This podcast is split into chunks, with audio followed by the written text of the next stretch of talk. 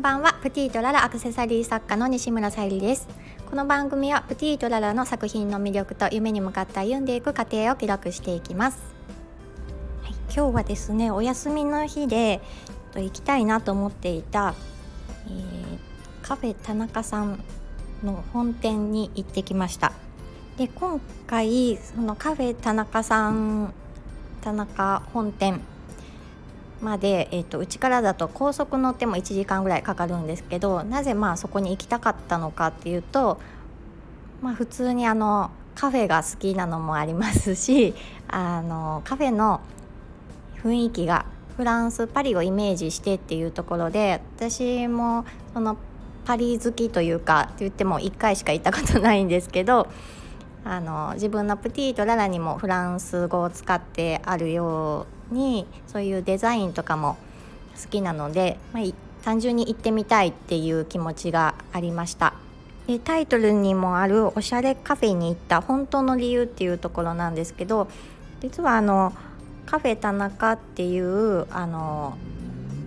カフェが3店舗ありましてで3店舗中一番遠いカフェだったんですけど、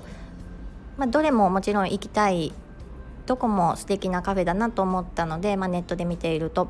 どこも行きたいところなんですけど今回あ本店にまず行きたいなっていう気持ちがありまして行ってきました。以前の私だったらですね貴重なま休日だからもっと家のことをやろうとかうんその行きたいっていう行けるのに行かない方を優先してきたんですけどそれって勝手に自分で限界を作って普通にあの行ったとしてもあの家事とかもできるしやれるのになんかどこか面倒くさいとかまあ今度行けたらいいかとか諦めてしまうことが私の心の癖になっていることに気づいたのでただあのカフェに行くっていう行為なんですけど私にとってはその行動をまず起こしてみるっていうこと,、えーと、限界を勝手に作ってた自分を壊さないといけないなと思って、まあ、無駄かもしれないことをとりあえずやってみるところから始め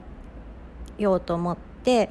まあ、今あのジムにも通ったりしているの理由も一つですし今までと違う行動をしなければ何も変わらないので、まあ、それがあのうん失敗と呼ばれるようなことであっても経験になっていくと思うのでとりあえず今日は動いてみようと思って行ってきました。で行ってみて感じたことは、まあ、こういったことを小さなことでも積み重ねていったらもっとフットワークが軽くなるんじゃないかなっていうふうに自分で感じれたので本当に行ってよかったなと思います。そしてそのあのカフェももちろん素敵だったので楽しかったのであのブログにもどういったところ